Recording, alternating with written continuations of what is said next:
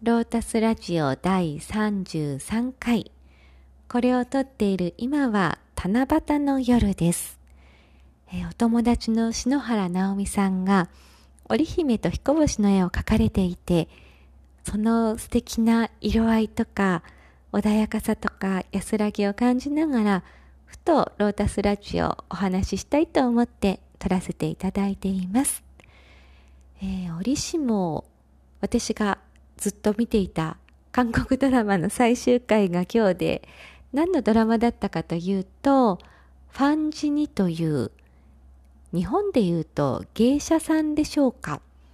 韓国の言葉で言うとキーセンと言われているんですが、えー、まあ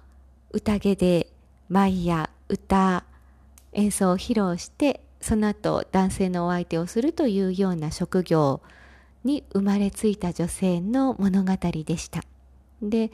その時代は韓国では職業の自由がないようでキーセンから生まれた女の子はキーセンになるっていうことでなのでやりたくなくてもその職業に就かなければいけないっていう中でファンジニがまあキーセンになりましたでキーセンになったということはまああの身分相応の人としか結婚ができないのでいくら惹かれ合った人がいたとしてもその人と身分の違いがあれば一緒になることができないそういう思い通りにならない現実の中でどんな選択をしていくのかっていう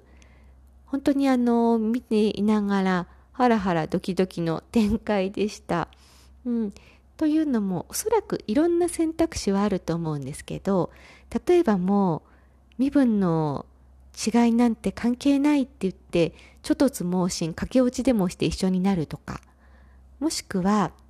まあ本当にお互いのためを思ったら下手にこうリスクを負うよりもそれぞれの場所で輝きながらお互い密かに思っているとか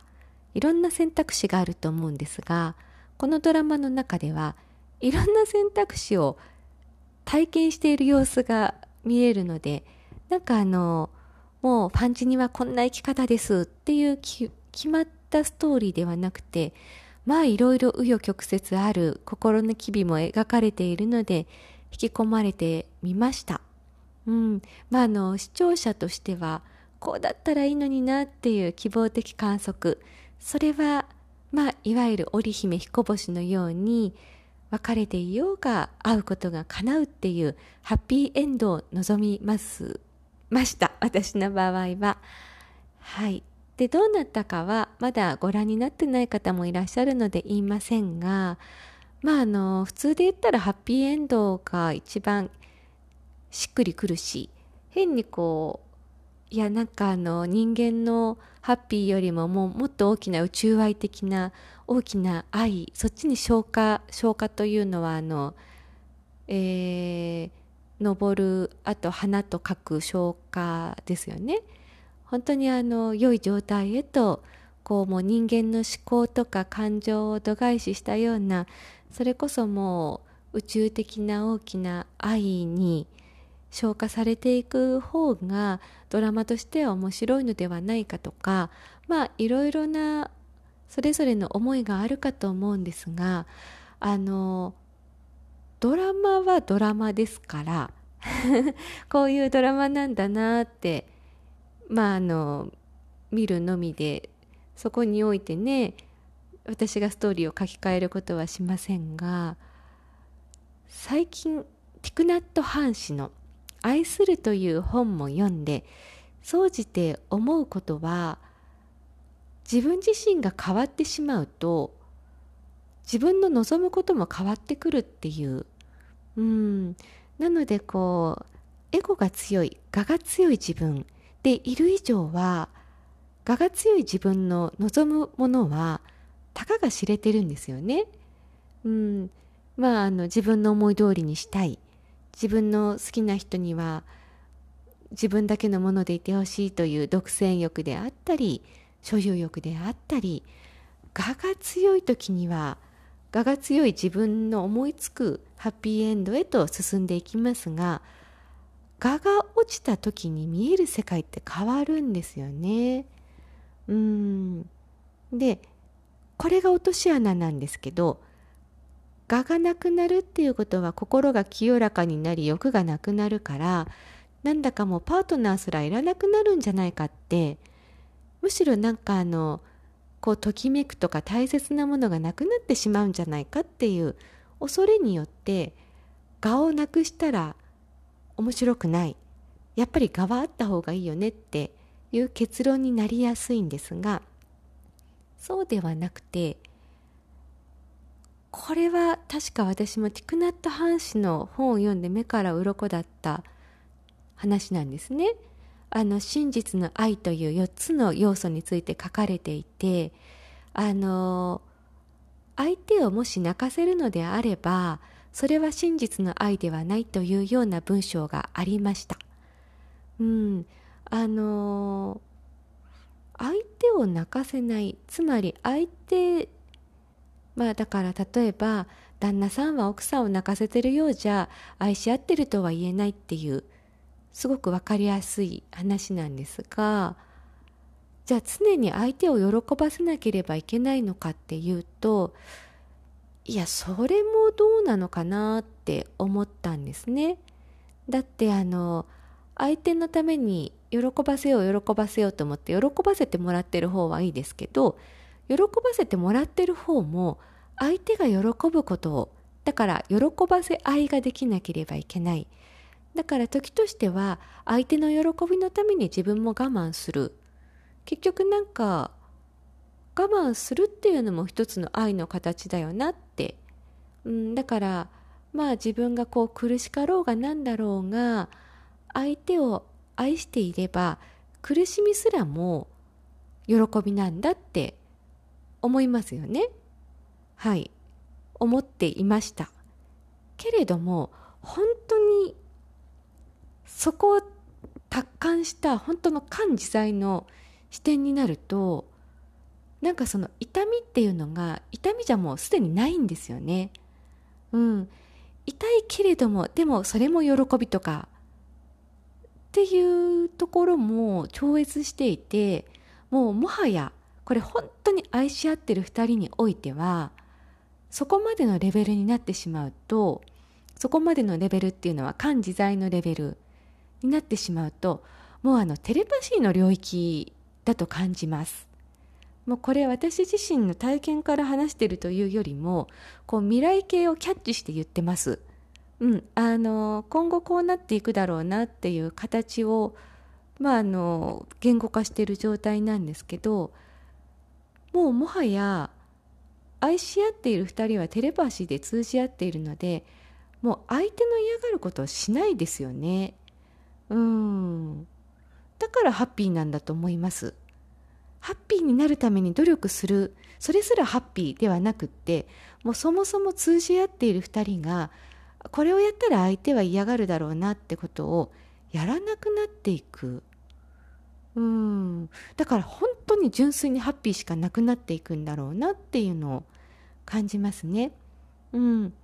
でそれは一足飛びにそうなるのではなくてやはり高め合いですよね。あの私の知っている人でものすごくもうお互い高め合ってる夫婦がいてで旦那さんが奥さんを全力でサポートしてなんで頼もしいんだって思うんですけどかつてはそうじゃなかったっていう。奥さんを守りたい愛しているからこそっていう行動が彼をたくましくさせていったっていうのを聞いてなのであのこうパーフェクトな人を求めるのではなくて原石に気づけるかどうかなんでしょうね。本当にこの人を守りたいとか愛したいっていうその思いがあればその時点では、まあ、ツッコミどころ満載であのまあ、自分の相手としてはこの人ちょっと心もとないなと思ったとしても愛は人を成長させるっていうのを目の当たりにしているのでうん。なので相手はスタートの時点でどんな人でもいいのではないかと。ただそこにおいてお互いが純粋に愛を高め合えるっていうマッチングであるなら変わっていきますからね人はねそして本当にもう相手の嫌がることはしたくなくなっていくんじゃないかなって思いますね。うん相手がこれが嫌だって分かっているのにそれなのにそれをするってそれはどうなのかなって思いますね。うんなのであのよく聞くご相談の中でもあるのがまあこれ嫌がるだろうけれども我慢できないとかっていうのはおそらくまだ自己愛が強いんだろうなって思うんですね。でそれが悪いことではなくて自然なことなんですよね。なのでしょうがないですよね。まああの相手のためを思ったからといってでも私はこの道を進みたいっていうのはままあることなのでそれにおいて相手に理解させなければいけない。相手が嫌がろうが何だろうが私はこの道に進むっていうたもとを分かつ必要がある時はあると思うんですが本当にもうマッチングしたカップルであるならばそれがもうなくなっていく障害の方から消えていくように感じます。障害が現れたとしても、まあ、ゲームと同じでそれバーチャルリアリティなのでどういうふうにクリアしていくのか。でそれは現実的な行動判断。やっぱりこのゲームとは違うところはなんかボタン一つでというのではいかない。けれどもそこに向けてまあ努力という言葉はなんか重いニュアンスがありますがそこに意識が自然と向かっていくっていううん。これからは本当にハッピーしかないんじゃないかなって思いますね。今までのこうドラマ的ストーリーのまああの恋愛に関する価値観、うん、こうあるべきだというのはなくなっていくそしてお互いが感自在に物事が見れるレベルの状態で相手が嫌がることなんてもうもちろんしなくなっていくので多分どっちかが泣くようでは真のカップルではないというティクナット・ハン氏の言葉はそれはまあ相手のことが好きだったら泣かせちゃダメだよっていうそんなそんな単純な話ではない、うん、もう感自在に物事が見れるようになった時に嫌なことしないに決まってるよねっていう。うん。なので努力とかではなくて自然にうん。どんどん軽くなっていくのではないかなと感じています。なのでまあ織姫と彦星のように1年に1回会えようが会えまいがね雨が降ったら会えないと言って今日はどうなんでしょうか。群馬はそんなに降っていない感じなんですが東京は降ってるような感じで。でもまあ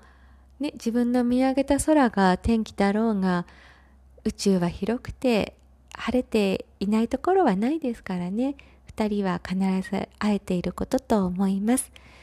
思うままにお話しさせていただきましたが今回お話しして何が伝えたかったかっていうことまとめますと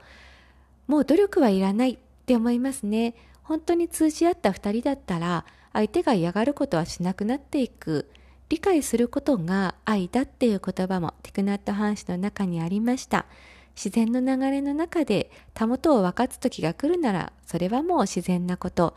うん。本当になんか自然に委ねることができた時にあらゆることが消化されていく。自然に良いように収まっていく。そんな風に感じています。はい、お聴きいただきましてありがとうございました。それでは、七夕の夜のロータスラジオ、これで失礼いたします。